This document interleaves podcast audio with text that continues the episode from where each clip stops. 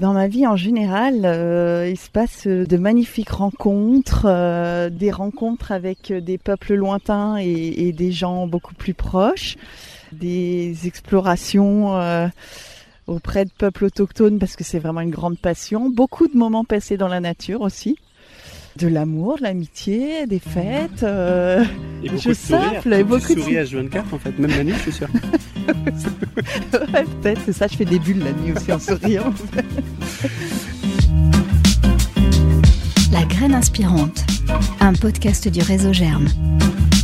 Bonjour et bienvenue aux initiés et aux curieux dans ce podcast par et pour les managers. L'association Germe, réseau de progrès des managers, propose une offre croisée près de chez vous deux cycles de formation inspirants, Germe destiné aux managers et cadres dirigeants, et Émergence pour les managers de proximité.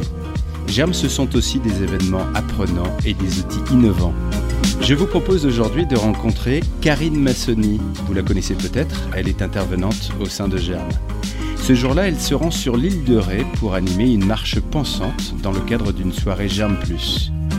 Alors en guise de répétition, je l'emmène marcher dans un parc avec cette question. C'est quoi la transmission? Ethno-reporter, écrivaine, photographe, coach, formatrice, psychologue, conférencière, et j'en passe, exploratrice de peuples autochtones, de peuples premiers. Et tu crées euh, Terre Indigène en 2015 pour transmettre quoi? Pour transmettre euh, ce que je découvre auprès des peuples euh, premiers, justement, donc les Premières Nations, qui sont aussi la mémoire de nos origines, en fait, la mémoire de l'humanité j'apprends auprès d'eux en vivant, en partageant des moments au quotidien, euh, leurs valeurs, leurs liens à la nature, euh, leur façon de vivre ensemble, leur façon de vivre simplement aussi dans l'essentiel. Et c'est euh, quelque chose qui, voilà, qui que j'essaye de partager au quotidien et transmettre une autre façon de vivre ensemble, d'être ensemble, d'entreprendre ensemble. du coup, de manager ensemble et je fais, j'essaye du mieux que je peux de faire le lien entre commencer la vie dans une tribu au sens euh, ethnique, euh, ethnologique. Euh, leur organisation sociale, leur façon de vivre ensemble, leur, encore une fois l'alliance avec le, leur écosystème, le milieu naturel, et une tribu d'entreprise. Quand on parle de transmission, on parle de quoi? Qu'est-ce qui devient spontanément? Un passage, un, un relais d'un savoir, de connaissances, de de savoir-être, euh, de, euh, de qualité, de pouvoir euh, au sens capacité à faire. La mémoire, la transmission, c'est aussi la, la, mémoire de, de d'un groupe, d'un territoire, de savoir, de savoir-faire, savoir-être évidemment. La transmission, c'est aussi l'idée de survie au sens originel aussi. S'il n'y avait pas de transmission, il n'y aurait pas de capacité à survivre en fait. Et donc la transmission, c'est aussi euh, la fonction, c'est à la fois la survie de l'espèce et c'est aussi le la capacité aujourd'hui à à comment s'adapter euh, aux enjeux en fait euh, globaux de notre société aujourd'hui quoi. La transmission passe vraiment chez les peuples autochtones par la notion de rite ce sont des coutumes, hein, des pratiques sociales, euh, souvent à dimension symbolique et sacrée. Donc c'est des pratiques cérémoniales, on va dire, et qui qui ont pour fonction première en fait de ramener à la mémoire, une fonction de mémoire de la source originelle et de l'essence des actes du quotidien en fait, de leur redonner vraiment ça. les rites ont pour vocation, on va dire, de recréer du lien avec tout ce qui nous entoure. Donc c'est à la fois des rites de qui peuvent purifier, qui peuvent guérir, qui peuvent être dans une dimension de mourir, renaître, de passer une étape. Mais c'est de toujours de recréer du lien euh, et de recréer, de passer du chaos à l'harmonie, euh, de, de, du mal-être au bien-être. Donc il y a toujours cette idée de recréer de l'harmonie à l'intérieur et à l'extérieur. Ça ressemble à quoi? Alors, euh, je vais te donner un exemple. Donc, si je prends par exemple un rituel de purification, par exemple chez les Amérindiens du Canada, qui sont quand même mes proches de moi. euh, Parce que tu as des racines canadiennes. Voilà, exactement. Un rituel de purification, ça va, ça va être, euh, on est en cercle, assis dans une en cercle dans un espace particulier de transmission. Euh, et puis il y a le chaman. en fait, c'est une comme une tente. Et euh, au centre, il y a un espèce de tapis d'ours, qui est un animal sacré aussi chez les Amérindiens, dans lequel, euh, sur lequel on dépose nos offrandes, nos objets qui nous tiennent vraiment à cœur, qu'on a envie aussi de transmettre. Et euh, il y a le chaman, l'homme médecine, qui peut être une ou, un, femme ou homme médecine, et puis qui est garant du coup aussi de, cette cérémonie de transmission. Donc on est assis en cercle et puis euh, le chaman va brûler de l'herbe, des herbes sacrées. Donc il y a du tabac, de la sauge, du foin d'odeur, euh, du cèdre, qui sont les quatre plantes sacrées en fait chez les Amérindiens, dans une espèce de coquillage. Et euh, cette fumigation, cette fumée, en fait, il va la distribuer avec une plume d'aigle, qui est aussi un animal sacré, l'aigle, hein, qui est l'animal le plus haut, qui vole le plus haut dans le ciel, donc il a cette capacité de vision très élevée euh, sur le monde. Et donc, euh, avec la plume d'aigle, il va passer euh, la fumée sur le corps de chaque participant du cercle. Donc, chacun va pouvoir enlever ses émotions négatives et les faire passer au créateur. La fumée, quand elle s'élève, on rentre du coup en connexion avec le créateur. Donc, il y a un réel lien dans cet espace de transmission entre les humains, le créateur et le ciel, en fait, et les ancêtres à travers la fumée qui s'élève. Donc, on passe des émotions et puis les, euh, des idées et, et les ancêtres nous ramènent aussi de la sagesse. Ça, c'est un rituel de purification. On pourrait trouver un rituel euh, de passage chez les Amérindiens aussi. Le... Ça va par là, on va se faire. euh, Mais on peut, il y a les oies bien, qui sont il y là. a des oies Ouais. là. Alors tu disais Un rituel de passage un rituel, par exemple, de passage chez les Atikamekw amérindiens, le rituel des premiers pas. Donc là, c'est quand l'enfant, euh, avant ses un an, l'enfant euh, fait ses premiers pas souvent à l'intérieur. Donc des espaces, des tentes, ou, euh, et puis à partir de ses un an, donc il est élevé par la famille élargie. Et à partir de ses un an, tu vois, là, il y a une transmission. Je suis sûre, c'est une maman oie avec son bébé. Ah là, il lui montre le chemin. Joli, hein. Et, euh, et en fait, donc pendant ce rituel des premiers pas, qui est un rite de passage pour le coup, euh, regarde, écoute. Voilà, là, tu vois, elle lui montre, elle leur montre comment nager. La canne, là, elle montre au petit caneton bah, comment nager sur le plan d'eau. euh, et puis ils suivent la mer. Typique. Transmission par la nature. Euh, donc si je reviens au rite des premiers pas. au carrefour avec des feux rouges. Ah, c'est clair, ouais. On aurait moins. Transmission de klaxon, tu sais, Ah, euh, transmission la contagion émotionnelle, c'est pas mal aussi. Alors revenons euh, à nos oies. ou ouais, voilà, canards. à nos canards. Donc, euh, dans le rituel des premiers pas, l'enfant chez les Atikamekw après, amérindiens, donc qui est un rituel cette fois-ci de initiatique, d'étape de passage dans la vie. Avant le, les un an, l'enfant, il, il fait ses premiers pas, on va dire, il, c'est tout dans l'attente. Il, il ne sort pas de la- l'espace extérieur et il est, il est euh, soutenu par la famille élargie. Mais souvent, avant un an, il marche pas trop, donc il reste à l'intérieur. Et à partir des un an, il sort, donc il fait ses premiers pas à l'extérieur. Et là, c'est la communauté qui prend en charge l'éducation de l'enfant. Alors, il y a la famille, évidemment, mais il y a aussi toute la communauté qui s'engage à prendre en charge l'éducation de l'enfant. Originellement, l'éducation euh, chez les peuples autochtones, c'est une transmission de renseignements qui sont utiles. À la base, c'est ça. Qui sont utiles pour survivre. Comme des comportements, des attitudes pour chasser, etc. Donc euh, l'enfant, bah, à partir de ses un an, il sort, il fait ses premiers pas. Donc il y a une cérémonie là, avec toute la communauté, qui se passe euh, dans un espace justement, euh, là aussi de transmission traditionnelle. L'enfant, qu'il soit garçon ou petite fille, est habillé en habit traditionnel. Le sol est recouvert souvent avec de la, représentation de la forêt qui est un espace très important chez eux, donc c'est du, souvent du sapin ou des épines. Et euh, on remet au petit garçon, par exemple, un- une gibecière avec un bout de gibier pour dire qu'il sera chasseur.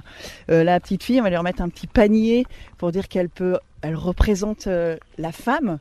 Donc il y a des chants, il y a des danses autour de tout ça. Et puis ce qui est transmis derrière, c'est euh, les valeurs du territoire, les valeurs du vivre ensemble de la communauté, les valeurs des ancêtres, le rôle essentiel de, l'homme et de la femme et de cette euh, équité dans l'organisation sociale et voilà dans la vie.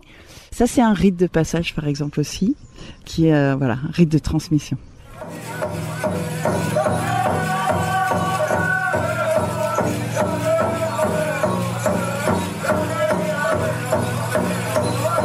Très important qu'effectivement il y ait une conscience de l'importance de cette transmission et que euh, ce rite en lui-même euh, réponde euh, ou en tout cas ait du sens pour ceux qui y participent.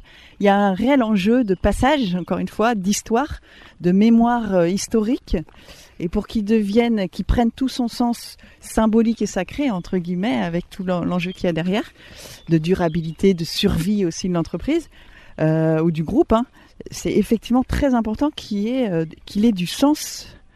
Euh, Quel sens, par exemple? Et ben justement, euh, la survie du groupe ou de l'espèce, euh, répondre à des enjeux auxquels on est euh, confronté, des enjeux à la fois globaux de société aujourd'hui, puis les enjeux euh, dans la dimension entreprise également, mais dans tous les cas, c'est pour répondre à, à- à des enjeux auxquels on est confronté et qui menacent la survie d'un groupe. Quoi. C'est quoi les, les- les ingrédients pour bien réussir une transmission? C'est d'anticiper, c'est euh, de penser justement à- aux valeurs, au sens? Exactement, Ah, tout ça, ça en fait partie. Et effectivement, l'anticipation, c'est un ingrédient euh, majeur de la transmission. C'est un réel processus humain euh, sur du long cours.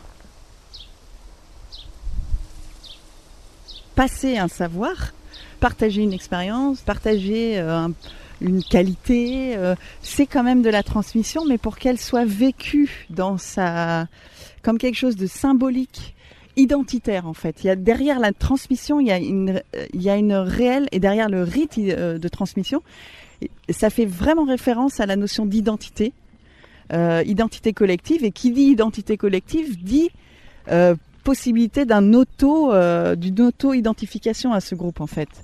Donc il y a souvent de la transmission, mais pour qu'elle soit vécue comme une identité collective et donc qu'elle engendre de la reconnaissance mutuelle, euh, de la cohésion, euh, de l'engagement. Euh, c'est hyper important qu'elle soit encadrée, qu'il y ait un cadre collectif qui soit co-construit, qu'il y ait un réel gardien de la connaissance qui soit reconnu comme tel. Donc ça peut être un expert, ça peut être un aîné. Euh, chez les peuples autochtones, clairement, ce sont les anciens et les aînés qui jouent beaucoup ce rôle-là, mais le chaman aussi. Et puis il y a des experts, entre guillemets, d'un savoir particulier. Tout comme un enfant de 10 ans va pouvoir transmettre à un enfant de 3 ans à un moment donné aussi, quoi. C'est ça. Donc il y a vraiment cette notion aussi d'âge et d'expérience.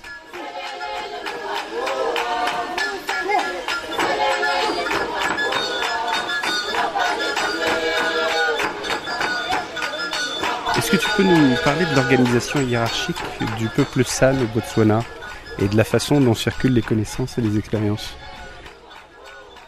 Alors, je vais pas dire que j'ai vécu suffisamment de temps avec eux pour affirmer ça comme une euh, vérité, mais il y a effectivement euh, euh, cette transmission beaucoup par l'expérience, encore une fois. Donc, la transmission se fait par la famille élargie, beaucoup, par les, les grands-parents, les oncles, les tantes de l'enfant. Parfois, il peut y avoir le, parrain et la marraine, entre guillemets, qui, font, qui sont souvent les oncles et la tante. hein, euh, la tante pour la petite fille et l'oncle pour le petit garçon. Puis après, c'est vraiment euh, une prise en charge par la communauté. Donc, euh, par exemple, si je prends une expérience de chasse, il va y avoir un partage des, savoirs qui va se faire parce que un tel va être reconnu comme le meilleur pisteur parce qu'il va être celui qui va avoir une plus grande lucidité, une plus grande capacité à ouvrir une piste. Donc euh, lui va être en capacité de transmettre ça, comme un tel va être reconnu comme le meilleur chasseur du groupe. Donc lui euh, va être reconnu comme pouvant transmettre ça aussi aux plus jeunes. Et dans l'organisation, ça se fait beaucoup euh, par par le du leadership, j'allais dire naturel à ce niveau-là. Et puis ben, après, dans les cercles ou dans les prises de décision collectives, ben là c'est- les anciens ou c'est le chef du village qui à un moment donné va transmettre une information. Euh, ça va être le gardien euh, du euh, des traditions qui va transmettre une information en, en termes de cérémonie, etc. Donc Il chacun faut a donc être reconnu par le groupe pour transmettre. Oui, il faut au moins avoir une reconnaissance, même implicite, de, de ton savoir. Donc il y, a- vraiment cette idée d'être euh, reconnu comme leader, entre guillemets, à un moment donné, ou comme sachant, ou euh, comme expert euh, d'une technique, d'un savoir-être, d'un savoir-faire? C'est pas que de la technique, hein, ça peut être aussi d'une attitude, d'un comportement. Mais il y a effectivement une reconnaissance par les semblables. Et puis des fois, ben, pour être guide des cérémonies, par exemple, je te parle des Amérindiens ou autres, mais là, il y a une réelle reconnaissance. Par exemple, si c'était moi, il faudrait qu'il y ait une reconnaissance à un moment donné euh, d'une euh, femme médecine amérindienne, par exemple, qu'on appelle euh, chez les anciens ou les anciennes, c'est les koukoum, les femmes, les grand-mères amérindiennes qui ont une certaine sagesse, etc. Il faudrait qu'elle me, que ce soit elle qui me nomme comme capable de, prendre sa place, par exemple, à un moment donné, ou de, de guider une cérémonie. Donc il y a une réelle nomination aussi à un moment donné, sur certaines fonctions. Hein. Qu'est-ce que ça t'inspire en entreprise? Alors les rituels sont des réels repères, des très importants, qui cadrent en fait à la fois un rythme les rythmes de vie, les cycles de vie de l'entreprise ou du groupe, hein, euh, et, euh, et qui cadre également un engagement, une fonction qui donne du sens à la fois euh, à titre personnel et encore une fois une forme de spiritualité, pas de contexte religieux quand je dis ça, mais une forme de spiritualité à l'entreprise qui va lui donner une vision et portée par tout le groupe. Et ce que ça m'inspire au niveau de l'entreprise, c'est que c'est hyper important que les dirigeants ou les managers conscientisent davantage ces formes de pratiques et les, les transforme en, en réels rituels, c'est-à-dire euh, cadrés, en donnant du sens, euh, dans un espace-temps particulier. Ça peut être par exemple euh, tous les temps, un repère, un repère temps, un espace-lieu dédié à, à cette transmission-là ou un moment particulier dédié à cet espace-là. une reconnaissance type rituel de reconnaissance de un tel qui va être capable de célébrer ou de transmettre ce savoir-là. Euh, lors d'un départ d'un dirigeant, ça pourrait être euh, effectivement une cérémonie de départ, mais qu'on va officialiser un peu comme un rituel, avec tout le côté symbolique qu'il y a derrière, euh, qui peut être très festif. Mais si c'est juste une fête comme ça, ça donne moins de, de rôle de mémoire, de transmission historique en fait.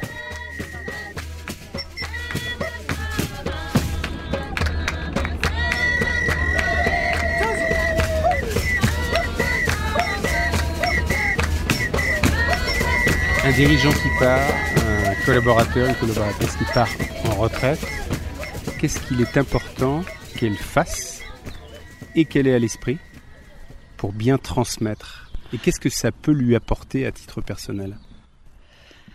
C'est important de se poser la question dans la transmission, comme euh, un groupe euh, ethnique peut le faire. Qu'est-ce qui est essentiel de transmettre de mon vivant ou de notre vivant pour que le groupe ou que l'entreprise survive?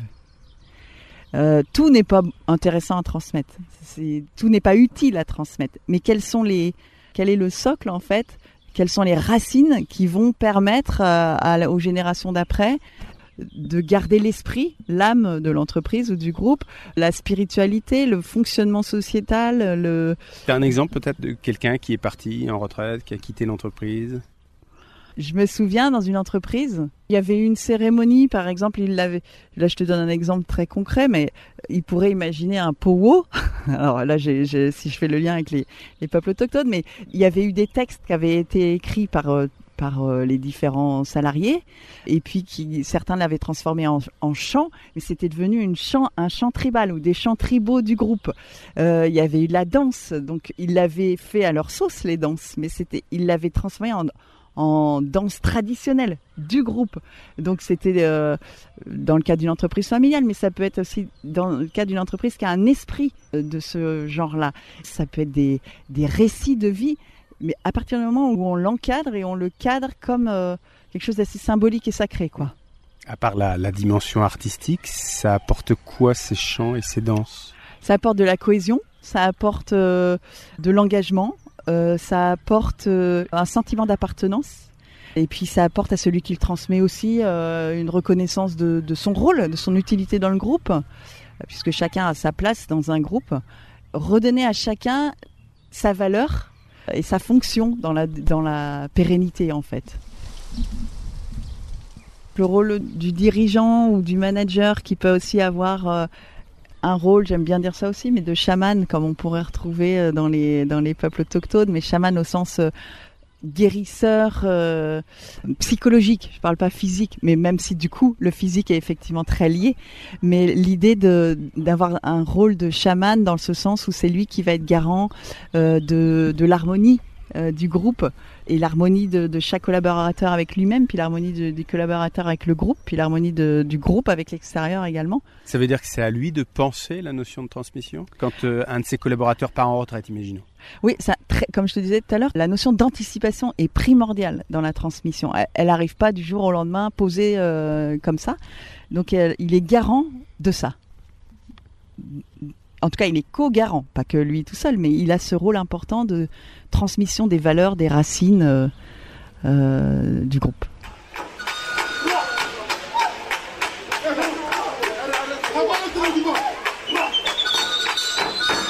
Ce jour-là, j'ai vécu euh, une expérience assez magique, la première fois auprès d'un homme médecine amérindien qui m'a invité avec lui à participer à une hutte de sudation avec que des anciens, que des aînés, donc qui avaient une expérience de, X années de hutte de sudation. la hutte de sudation, c'est un rituel là aussi qui se transmet et euh, qui euh, euh, qui est un rituel à la fois de guérison, de mort-renaissance, on va dire, où on rentre dans une forme de tente en fait, hein, qui représente la matrice maternelle et en même temps le ventre de la mère. Et on rentre dans cette tente. Il y a un trou au milieu. Donc c'est un espace obscur euh, qui est très chaud. C'est comme un sauna chez nous, on va dire. Et il y a un espace euh, obscur. Euh, il y a un trou au milieu avec des pierres qu'on fait chauffer. Donc il y a le gardien du feu à l'extérieur.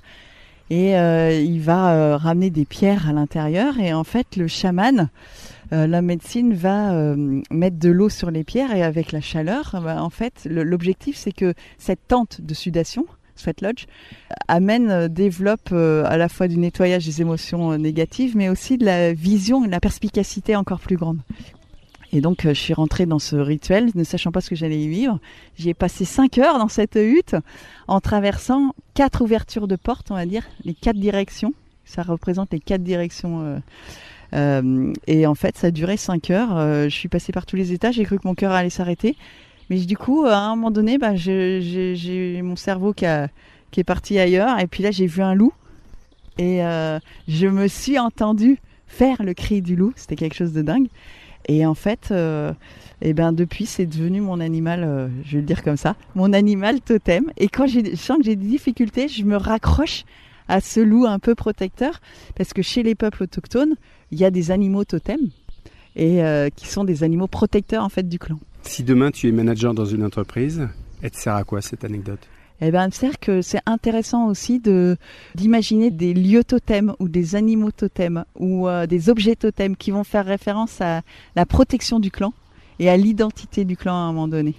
C'est intéressant aussi de poser voilà de de totémiser, j'allais dire, euh, certains objets euh, qui vont être un peu fétichistes, mais en tout cas qui vont être garants de la protection du groupe.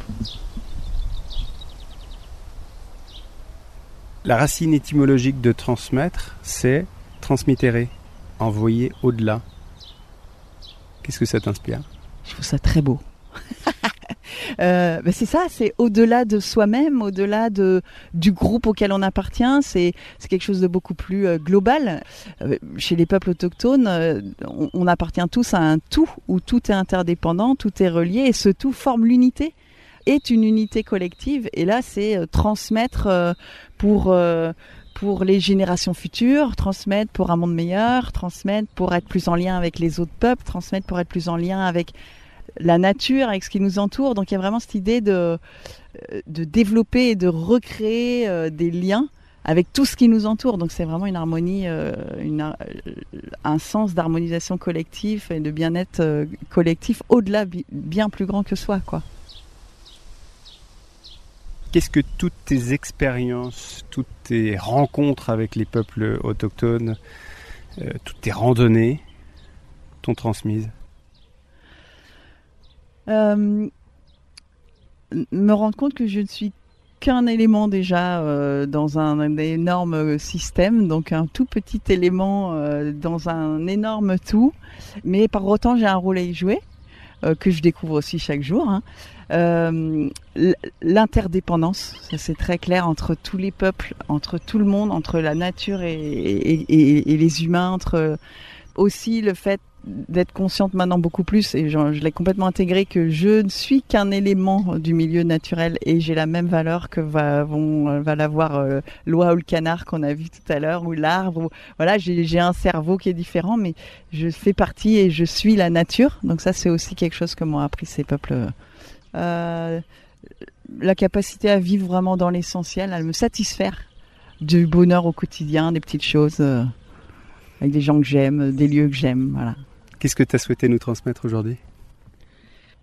Un petit bout de, ma vision de la transmission, euh, de ce que j'ai découvert aussi, même si j'ai encore plein d'autres choses à raconter, mais euh, en tout cas l'envie de partager avec, euh, le réseau Germe et tous les managers un petit bout de ce que... voilà, de, ma vision de la transmission, puis de ce que j'ai découvert auprès de mes différentes explorations en terre indigène. La graine inspirante, un podcast du réseau Germe. Je retiens trois messages de cette balade avec Karine. D'abord, les peuples autochtones nous rappellent la nécessité de créer des rites, des rites cadrés et porteurs de sens. Ensuite, pour être leader, il est important de créer les conditions d'une reconnaissance mutuelle, que celui ou celle qui transmet soit reconnu par ses pairs et détenteur d'une technique, d'un savoir-faire et bien sûr d'un savoir-être. Et enfin, transmettre, c'est aller au-delà de soi, c'est prendre en compte son environnement dans sa globalité et considérer que nous ne sommes qu'un élément d'un monde complexe. À très bientôt avec Germe pour une expérience d'avance. On va faire un tour de canard ouais, super. Tu sais parler le canard? Ouais, j'en ai tout à l'heure quand tu étais euh, tout à l'heure, j'en ai vu un, il est, il est venu vers moi, je, je sens qu'il avait quelque chose à me dire, mais je sais pas quoi. C'est la suite au prochain épisode. Merci Karine. Merci David. Merci beaucoup. Bonne rando. Ouais. Merci. Bonnes explorations. Ça va être ça bientôt encore.